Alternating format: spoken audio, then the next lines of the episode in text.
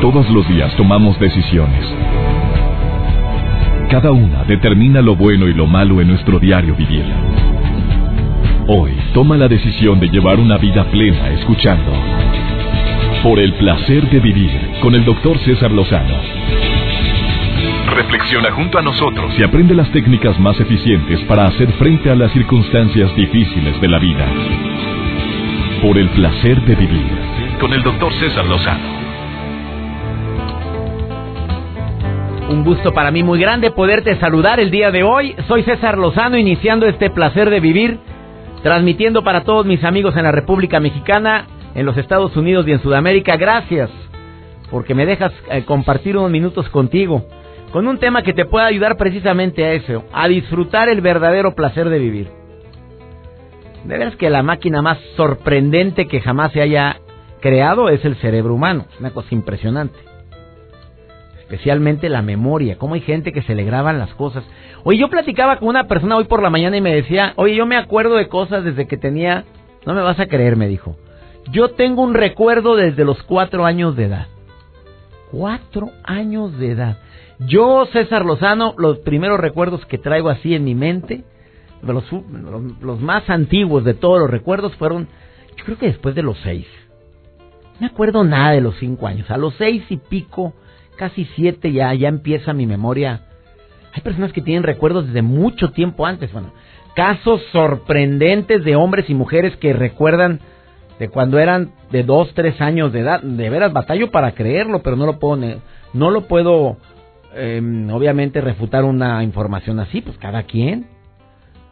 Esa memoria que muchas personas tienen para guardar acontecimientos de una manera tan nítida Saludo a mi esposa, vieras qué memoria tiene ella.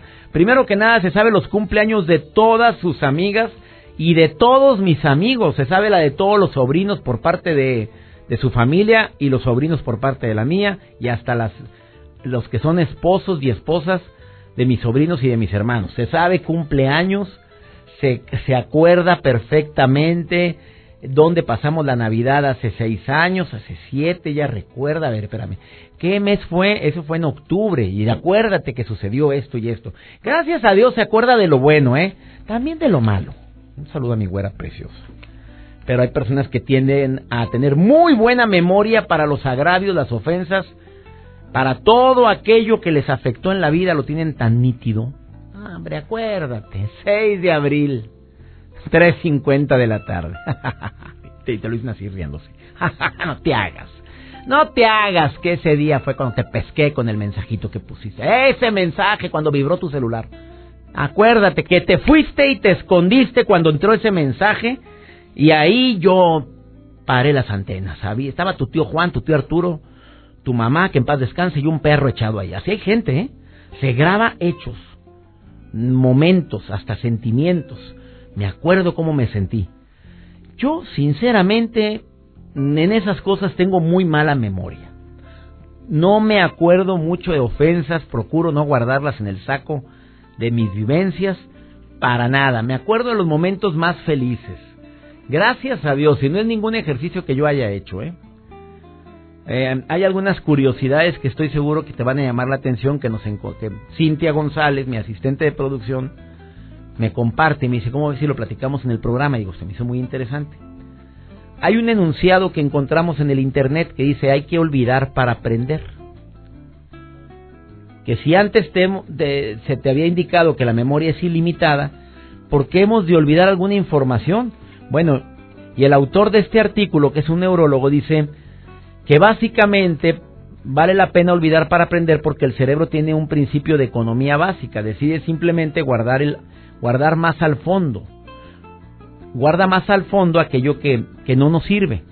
¿Para qué hemos de recordar el color de la camisa que tenía tu marido el día que lo conociste? Sin embargo, hay gente que se acuerda. Pero recordar el color de la camisa de la persona que te vende los periódicos en cuando vas rumbo a tu trabajo, pues porque te importa. ¿Por qué hemos de recordar que desayunamos el último domingo del mes pasado? Ni me acuerdo, hombre. Es más, ni sé dónde estaba ese domingo. Porque todo ello quita prioridad a lo que es realmente importante. Bueno, no borramos información, lo que hace el cerebro es ponerla en un lugar menos accesible.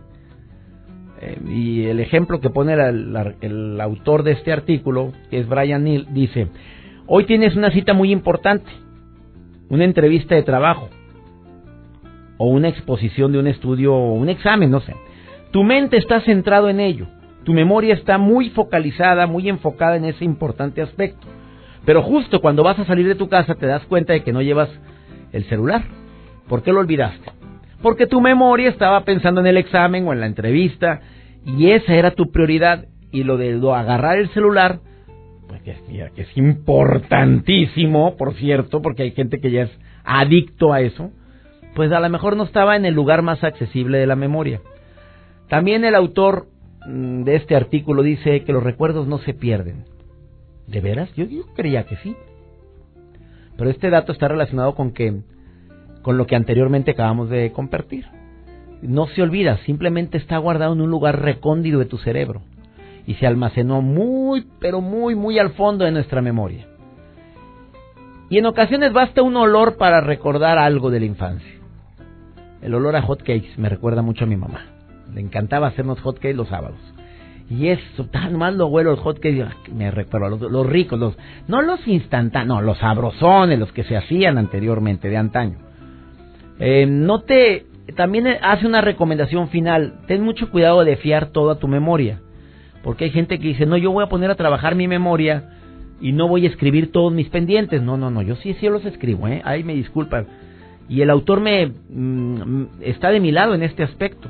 Porque nuestra memoria no es muy fidedigna y más si se refiere a acontecimientos muy pasados. El cerebro introduce a veces pequeños cambios o recuerdos inventados son pequeñas pinceladas de nuestra propia cosecha, de esa, nuestra propia cosecha, inventamos, que incluimos sin darnos cuenta. Y la memoria no es como una cámara que graba a la perfección. Solo las personas, cierto tipo de personas, son capaces de evocar la perfección en cada detalle, como las que mencioné hace un momento, pero normalmente no. La mente le agrega, le quita, le pone. Entonces no te fíes. Porque hay gente es que podría jurar que tú fuiste a esa reunión. Pues no, no fui. No, hombre, claro que sí fuiste. No, tú en tu mente tú deseabas que esa persona estuviera ahí y ya la incluiste en la película del pasado y está guardado en tu memoria. ¿Qué piensas de estas recomendaciones? Vamos a seguir hablando de este tema, pero vamos a hablar de un tema más específico, los accidentes cerebrovasculares. Cada día mueren más personas por este problema, por los derrames cerebrales. ¿Sabías tú que una gran cantidad de los derrames cerebrales se pudieron haber evitado si, si pusieras en práctica ciertos hábitos? ¿Sabes tú que mucha gente padece de derrames y se queda con una secuela por mucho tiempo, no puede caminar o mover, moverse bien después de ese derrame y se pudo haber evitado? Bueno, nadie nadie desea padecer esto y mucha gente me está, estará pensando ahorita, no, no, no, no. No, a mí no me va a dar. Claro, así, así decimos todas las personas cuando de repente nos enfermamos de algo. Es que nunca pensé que me fuera a dar cáncer. Jamás me imaginé que me fuera a dar un infarto. ¿Cuándo te.? No, pues llegan de repente. Pero mucho se pudo haber evitado. Después de esta pausa te vas a dar cuenta de qué manera evitarlos. Por favor, quédate en el placer de vivir. Te aseguro que va a estar interesantísimo el tema del día de hoy. No te vayas. Por el placer de vivir con el doctor César Lozano. La frase que mucha gente expresa de que algo me de morir una frase muy egoísta, yo creo. Es una frase muy, muy práctica. Intento de consecuentar tantas decisiones pésimas que tomo en mi vida, como las personas que de repente dicen, pues sí, fumo, pero pues mira, de algo me he de morir, hombre, ¿qué quieres que haga? Prefiero morirme feliz, como también los que están con sobrepeso o obesidad, que también usan constantemente, usan constantemente el, dicho ese. Eh, están bastante gorditos o con algo de sobrepeso y tienden a, a mm, intentar minimizar el problema con frases así. Bueno, prefiero estar gordito pero feliz, no flaco hambreado. No, no, pues para estar, digo, si vas una solamente una vez en tu vida vas a vivir, solamente una vez voy a intentar vivirlo feliz. Me encanta comer. Oye, pero no quieres, no, y si me van a querer, que me, así me quiere mi gorda, ¿verdad que así me quieres, mi amor? ¿Verdad que sí? Sí, gordito precioso, yo también la quiero gordita a ella. Y somos felices los dos, muy respetable, por cierto. Pero tú sabes y está comprobado, y no lo digo yo, lo dicen cientos de investigaciones, que las personas con sobrepeso tienen mayor riesgo de, padecer diabetes, hipertensión, también tienen mayor riesgo de enfermarse de todo tipo de enfermedades habidas y por haber. Claro que también conocemos a personas que estaban bien gorditos y murieron ya grandes. Y dices, no digo la edad, ¿verdad? Porque no sé para qué, sea para ti, ya grande. Pero ahí donde dices si podemos llegar a, a escudarnos en ese tipo de hechos, de que no, pues mi papá fumaba no una cajetilla al día, fumaba dos. ¿Y sabes, sabes de qué murió? Y te lo dicen con mucho orgullo. ¿Sabes tú de qué murió? De fumar. No, porque lo atropelló una pipa del municipio. Pasó y se lo llevó, paz, como mosca ahí en el frente, el, como se decía antes, como mosca en radiador, pero muchos coches ya no tienen radiador. Eh, los accidentes cerebrovasculares pudieron ser evitados pudieron ser evitados de alguna manera. El día de hoy, el día de hoy voy a platicar en un momentito más con Félix Rivera, él es experto en este tema, es un neurólogo. Mira, la historia de Félix es muy original. ¿eh? Este hombre tenía su sueño de ser médico, pero desde los 12 años ha tenido múltiples trabajos antes de ser médico. Era repartidor de periódicos, fue vendedor, con mucho orgullo, por cierto. Eh, pintaba casas, y en sus años de universidad estuvo trabajando, ¿sabe qué? Ya como estudiante de medicina para poder pagar sus estudios, limpiando baños y limpiando edificios en donde él estudió. Primero en Puerto Rico y después en Nueva York, donde estudió la carrera de medicina interna y de la especialidad de neurología.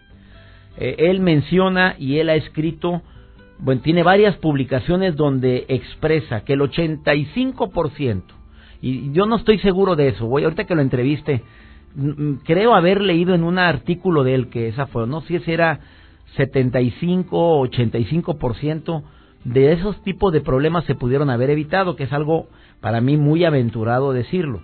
Sobre todo para quienes tenemos algún paciente que haya muerto de eso, eh, como es el caso de mi madre. No fue una, un derrame, pero sí fue una embolia. Entonces yo de repente digo, híjole, si he sabido toda esta información, hubiera hecho hasta lo imposible por inculcarle a mi madre el evitar ese tipo de problemas. Ella padecía de alta presión, pero sí murió de una embolia cerebral y fue algo sumamente desagradable para, para toda la familia porque pues es algo que llega de repente. Pero esa embolia que dice no es de las que, bueno, hay que rehabilitarlo, quedó viva. No, no, no, fue fulminante en la arteria principal y ahí empezó todo el problema. Eh, obviamente, cuando hablamos de este tipo de problemas no queremos enterarnos de, de cifras, pero pues mira, cada año hay más de 600 mil casos de derrames cerebrales en los Estados Unidos. Y más de 150 mil personas mueren de derrames cerebrales cada año. Más del 15% de las personas que tienen derrame cerebral mueren de entre los primeros 30 días después del derrame. Y un 15 a un 30% de la gente sobrevive, pero queda con algún tipo de discapacidad leve o grave. Y esto es algo que que debería de preocuparnos. Por eso estoy dedicando todo un programa para hablar de esto, así como también he hablado de problemas relacionados con el infarto. Mm, he hecho ya dos programas del infarto al miocardio o al corazón y de cómo evitarlo. Cualquiera puede tener un derrame cerebral, pero la mayoría de las personas eh, que lo padecen son mayorcitos, muchachitos arriba de los 55 años de edad. Y los derrames cerebrales afectan exactamente igual a hombres y mujeres. Bueno, ¿qué, raza es la que tiene mayor riesgo? Los afroamericanos. Y pero las personas de todas las razas y de las edades son afectadas por el derrame cerebral. Oye, el colmo fue que me enteré que hace, que fue 22 días, me enteré del caso de una persona de 25 años que le dio un derrame cerebral. Bueno, cuando me entero quién es, que es una persona hijo de un conocido, le digo a esta persona, oye, ¿cómo era tu hijo? ¿Cómo es tu hijo? Porque gracias a Dios vive. Eh, con secuela todavía, no puede mover la mitad de su cuerpo. Y me dice, no, no, no, no. Primero que nada, corajudo. Echaba progenitoras por todo. Eh, ahorita ya se controló, pues cómo va a echar, está eh, incapacitado ahorita. Dice. Es, es una persona sumamente aprensiva, muy preocupón, es muy acelerado, tenía sobrepeso. Mira, no era gordo, pero estaba llenito. Y además, eh, últimamente había tenido muchas decepciones, porque le fue mal en la universidad y otra, y, la novia, no sé qué problema tuvo. O sea, ahí nos estamos dando cuenta de qué tipo de personas pueden llegar a padecerlo con mayor frecuencia. Ya tengo la entrevista lista. Bueno, vamos, vamos con Félix Rivera, especialista neurólogo que te va a decir cómo puedes evitar el derrame cerebral. Escucha este tema para que lo platiques en la casa, lo platiques con tu papá, tu madre, platícaselo a tus hijos, porque tengo la duda desde qué edad, Félix, ya me estás escuchando, desde qué edad puede padecer alguien derrame cerebral. ¿Es nada más mayores de 55 o casos em, extraños como el que acabo de mencionar de veintitantos? Una breve pausa y empezamos con este interesantísimo tema. Estás en el placer de vivir. Por el placer de vivir con el doctor César Lozano. Este tipo de problemas que todo mundo podemos llegar a temerle, obviamente, porque nadie queremos que nos eh, dé una embolia, un derrame cerebrovascular, eh, podrían ser evitados si hiciéramos algo y muchas personas no lo saben. No saben qué tipo de procedimientos. Hay personas que dicen, bueno, es que ya le tocaba, como lo dije al inicio de este programa. ¿Le tocaba o de alguna manera em, lo provoqué? Porque sí, hay, enfermedades que provocamos. Eh, eh, tomas demasiado bebida azucarada. Eres una persona que tiene sobrepeso. Además, dices constantemente, a mí el dulce me encanta, los pasteles me fascinan. Primero que nada, la palabra tiene poder. Ya nada más por el hecho de estarlo diciendo constantemente, se te antoja lo dulce, lo igual que la gente que dice, a mí lo salado, a mí lo dulce no me gusta. Yo le pongo sal a la comida sin probarle, hasta se ríen. Pues sí, pero la hipertensión a todo lo que da y el, endurecimiento de las arterias también. Tengo el gusto de entrevistar a un excelente conferencista internacional que se llama Félix Rivera, que es nacido y criado en Puerto Rico. Estudió en Nueva York por cinco años y medio, donde hizo medicina interna con especialidad en neurología. Obviamente él es médico cirujano. Además le encanta ayudar a las personas en el área del desarrollo personal como coach, como conferencista o en entrenamientos personales y, entrenamientos globales a mucha gente y está radica actualmente. Estás en Brosville, querido Félix. ¿En dónde estás? Eh, estoy en Harlingen, Texas. En Harlingen, me alegra mucho saludarte, amigo. De veras que gracias por compartirme este tema para mí un tema muy delicado.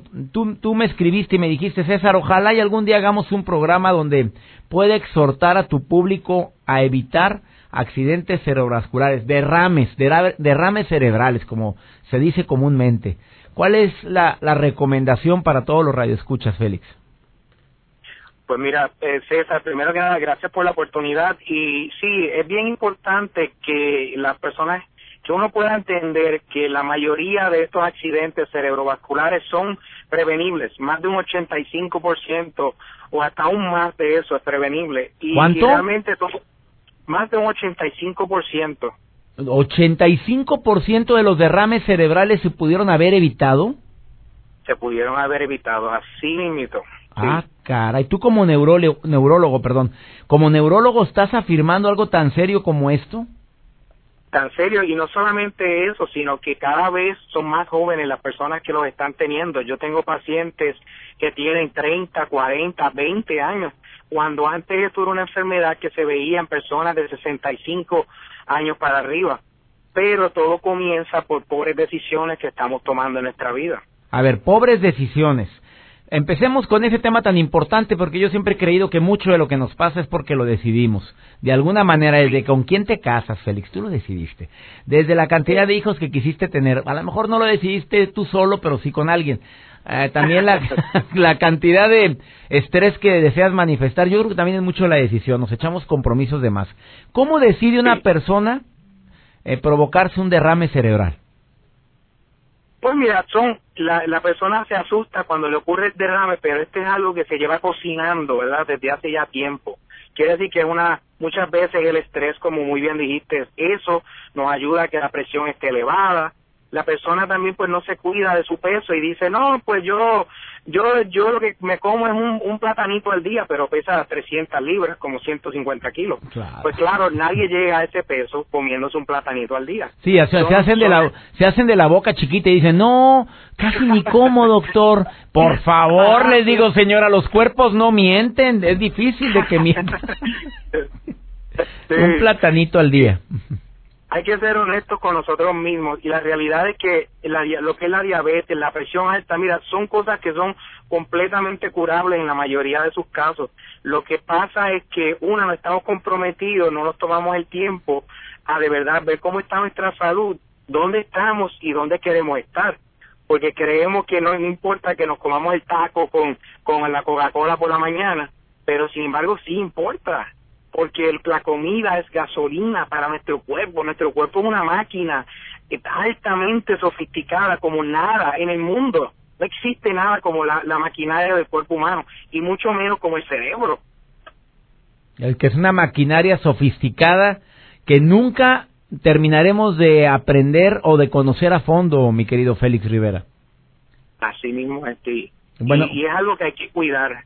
¿Cuáles son las recomendaciones que un neurólogo que tiene años y vasta experiencia en, toda América podría decirnos? Dices, el estrés, disminuir el nivel de estrés, estoy de acuerdo.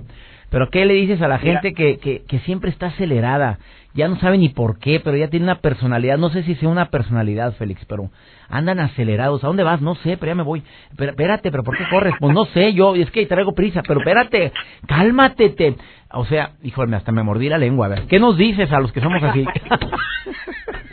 ¿Qué nos dices, Félix? eso, eso pasa, que nos terminamos mordiendo si no, si no lo hacemos. Tenemos que tenemos que sacar, hay que sacar tiempo, mira César, todos tenemos 24 horas en el día, desde el multibillonario con cinco compañías hasta el que solamente pinta las casas y hace su trabajito poco a poco. Pero la realidad es que la posesión más grande que tenemos es nuestra vida, nuestro, el tiempo que Dios nos da aquí. Quiere decir que si no aprendemos a dividir nuestro tiempo, a manejar mejor eso, a sacar algo, algunos minutitos por la mañana para rezar, para meditar, para hacer ejercicio, si no lo hacemos y no invertimos en nosotros, las vamos a pagar. Y créeme, porque yo lo veo todos los días como personas con tanto potencial se ven ahora limitados e incapacitados por no empezar a tomar pasos pequeños hace tiempito o por lo menos ahora pueden empezar a tomar pequeños pasitos que le pueden llevar a, relajarse. Yo me levanto a las 4 de la mañana todos los días y yo tengo mucho trabajo, pero me levanto a las 4 por la razón de que eso me permite a mí sacar tiempo para enfocarme en el futuro, para rezar, para hacer ejercicio, para darle gracias a Dios por la vida que tengo y por lo que quiero hacer en ese día. ¿A qué horas te duermes, Félix Rivera? ¿A qué horas te acuestas a dormir?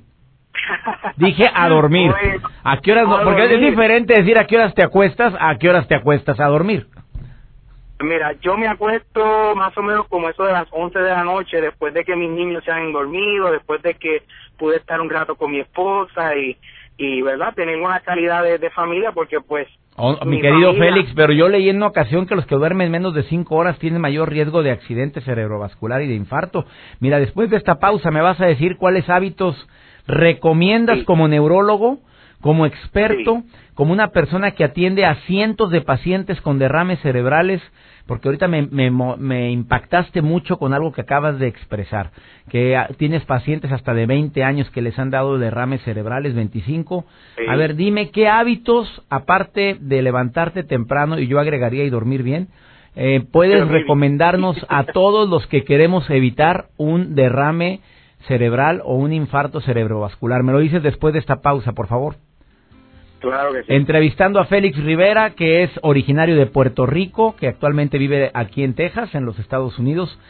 Estudió en Nueva York su, su, su especialidad en medicina interna y en neurología. Es una persona que admiro por su calidad y humana, por su, sus ganas de servicio, una persona que puedes ponerte en contacto, dile a la gente dónde te pueden localizar, mi querido Félix Rivera, tu página, tu Twitter o Facebook. Sí, pues mira, en Facebook se pueden contactar a doctor.félix Rivera. El, en mi email es, igual doctor.félix Rivera todo junto y eso es arroba gmail.com y ahí con mucho gusto me llaman y podemos, me escriben y nos podemos poner en contacto, eh, estoy al servicio. Aquí tengo tu Facebook. Facebook DR es DR. Félix Rivera, ¿verdad? Sí, señor. Ah, ok, una breve pausa, seguimos hablando. Él te va a dar las recomendaciones, paso por paso, para todos aquellos que queremos evitar de alguna manera estos derrames cerebrales. Ya, si después de estos pasos te da un derrame, bueno, perteneces al 15% de lo que no puede ser evitado. Pero Félix dice, el 85% de los derrames se pudieron haber evitado con los siguientes pasos que te va a compartir después de esta pausa. Estás en el placer de vivir. Por el placer de vivir con el doctor César Lozano. Acabas de sintonizar por el placer de vivir. Estoy entrevistando a Félix Rivera, neurólogo, originario de Puerto Rico, que vive y radica actualmente en los Estados Unidos, que tiene muchísimos pacientes en el área de neurología, pero además es coach, ayuda a la gente a, su desarrollo personal y él dice que ha aprendido tanto en la vida que lo quiere compartir a los demás. Ese es su hobby, su pasatiempo favorito. Félix, te saludo nuevamente con mucho gusto. Dijiste que me ibas a dar pasos prácticos, sencillos. Dijiste levantarse temprano. ¿Para qué? Para meditar, para orar, para hacer ejercicio. Eso ayuda a evitar el derrame. Sí, o sea, y como tú también dijiste, dormir, dormir bien. Claro, lo ideal es uno dormir por lo menos de siete horas para arriba. Y, y sí, es mantener ese balance. Es algo que lo cual yo he fallado mucho, pero eh, es un proceso de aprendizaje para todos, incluyendo para mí. Claro, no quiere decir que porque estemos hablando de estos temas somos personas que no nos equivocamos, amigo. Por, a ver, levantarse temprano es el primer paso que tú recomiendas para evitar dentro de ese 85% de personas que pudieron haber evitado el, el derrame, es que se, se hubiera levantado temprano. La palabra hubiera no me gusta, pero bueno, tenemos que utilizarlo. Otro paso. Sí. Sí, que se levante temprano y que dedique tiempo para ello. El segundo paso sería hacer ejercicio.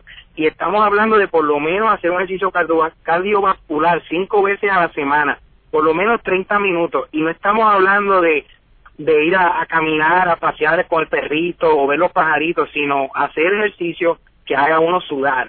Tú sabes, que uno siente ese corazón que está latiendo, porque ese le va a ayudar a uno a la salud del corazón, del cerebro y de todo nuestro sistema cardiovascular. ¿Hasta, hasta qué edad recomiendas así que, que sea ejercicio, como le decimos, castigar al cuerpo? O sea, que, que, sudemos. ¿Hasta cuándo?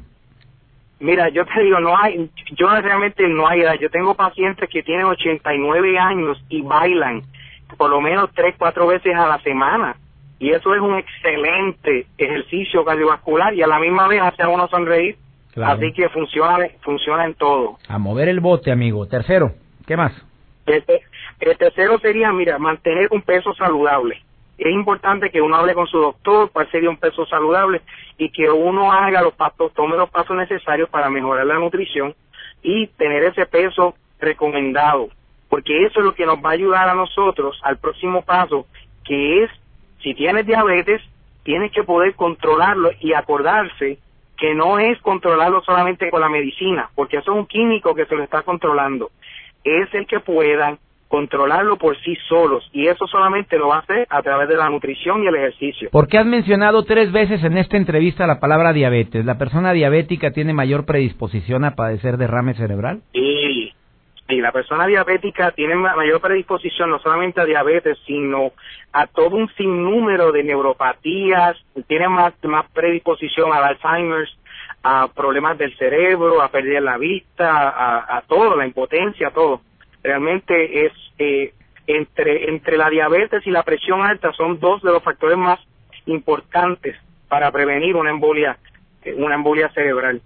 Amigo, eh, yo no sé si estás de acuerdo con lo que te voy a comentar, pero, tú como médico tienes muchísimo más experiencia que un servidor cuando ejerció la medicina. Pero yo veía con mis pacientes cuando consultaba que el diabético tiene una personalidad muy especial, que, que que no, no se quiere cuidar, no generalizo, pero que le dices, oye, es que eh, comió dulce y se ríen. Eh, sí, pero fue tantito. Y aparte escondidas, están comiéndose los dulces. ¿Estoy equivocado o estoy en lo cierto? A ver, tú dime si estoy mal.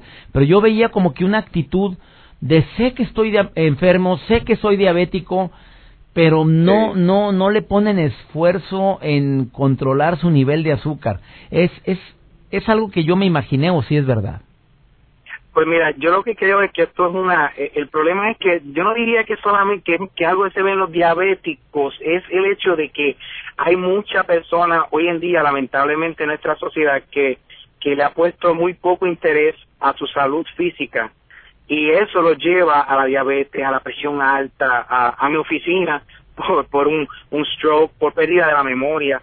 Eh, son es, un, pues no sé, ¿verdad? Hay una actitud donde ya se han rendido en algunos casos y creen que pues ya total, el doctor también le dijo que la diabetes es incurable, de algún doctor, y pues se creyeron ese cuento y entonces decidieron pues que si no había nada que hacer, pues ni modo, se van comiendo dulces a la tumba. Estamos cavando, como quien dice, nuestra tumba. Totalmente. Amigo, ¿faltó alguna recomendación? Porque se me acabó el tiempo. ¿Faltó alguna recomendación para las personas que deseen evitar una embolia o una derrame cerebral?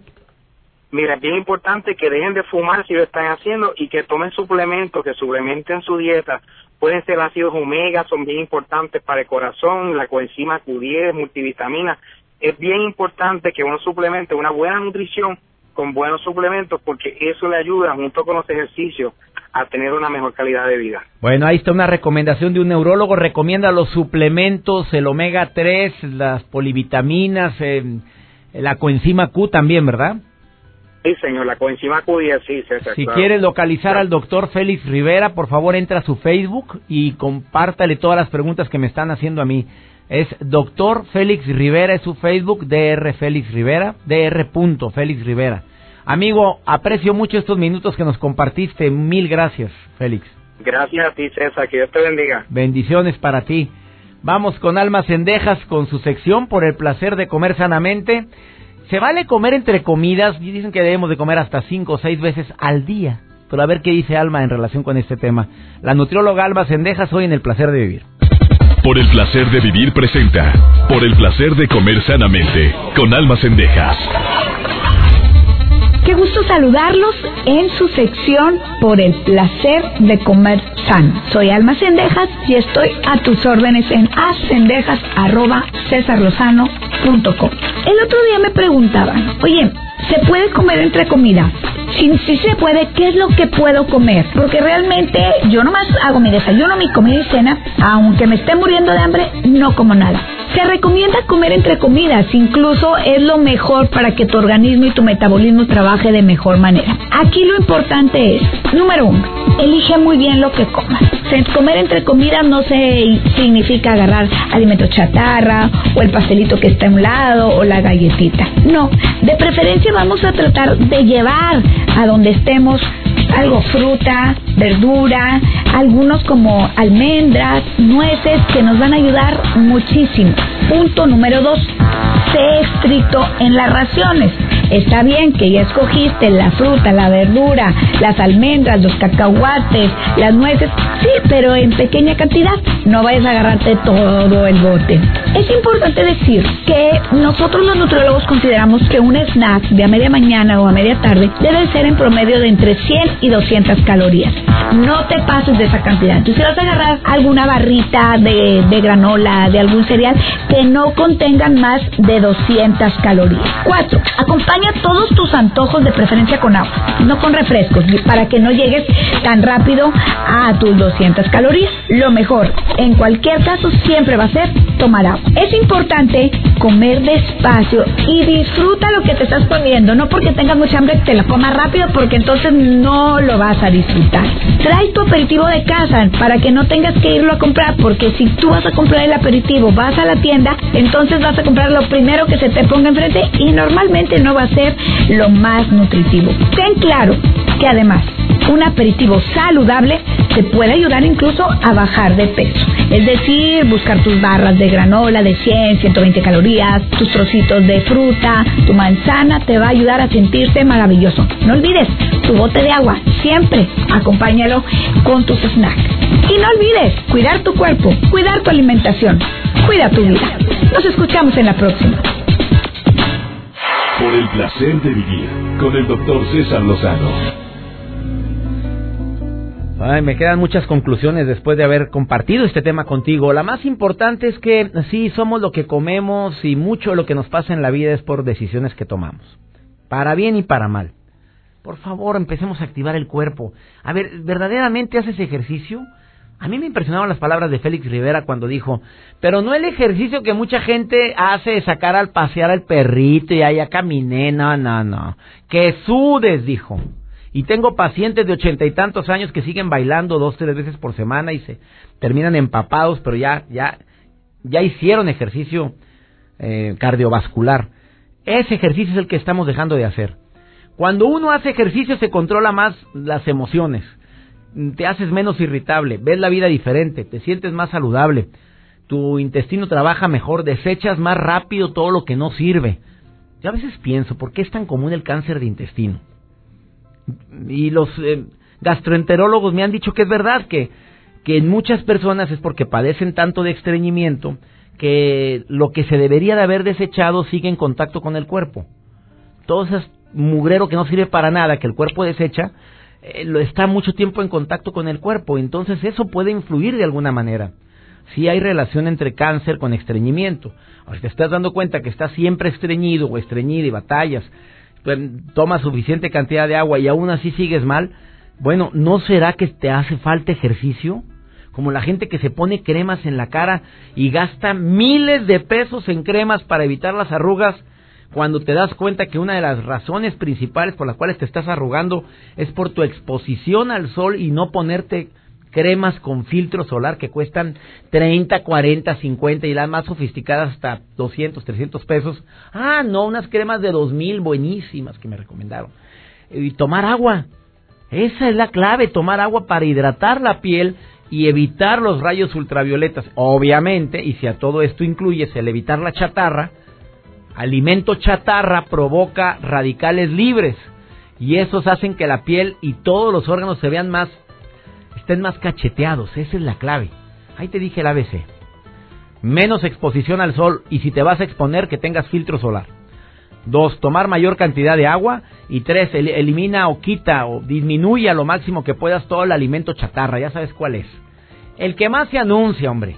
El más sabroso, el que te encanta, el que no dices, es que no puedo, por más que quiero quitarme el vicio de tomar y comer esto, eso, chatarra. No sirve para nada, pero sin embargo ahí estamos. He dicho. Ya nos vamos. Esto fue por el placer de vivir. Gracias a todos los que hacen posible este programa.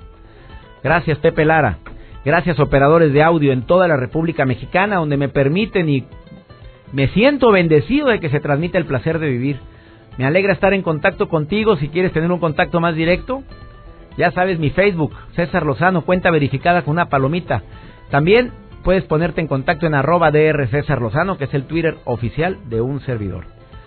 Le pido a mi Dios que te cuide, te bendiga donde quiera que estés, que bendiga tus pasos, bendiga todas y cada una de tus decisiones. Ay, que nunca olvides que el problema más grave, por supuesto que no es lo que nos pasa, es cómo reaccionamos a eso que nos pasa. Ánimo, hasta la próxima. Tus temas de conversación son un reflejo de lo que hay en tu interior. Y hoy te has llenado de pensamientos positivos al sintonizar. Por el placer de vivir con el doctor César Lozano. Escúchanos mañana con nuevas técnicas y alternativas para disfrutar de Por el placer de vivir con el doctor César Lozano. Con el doctor César Lozano. Una producción de MBS Radio. Todos los derechos reservados.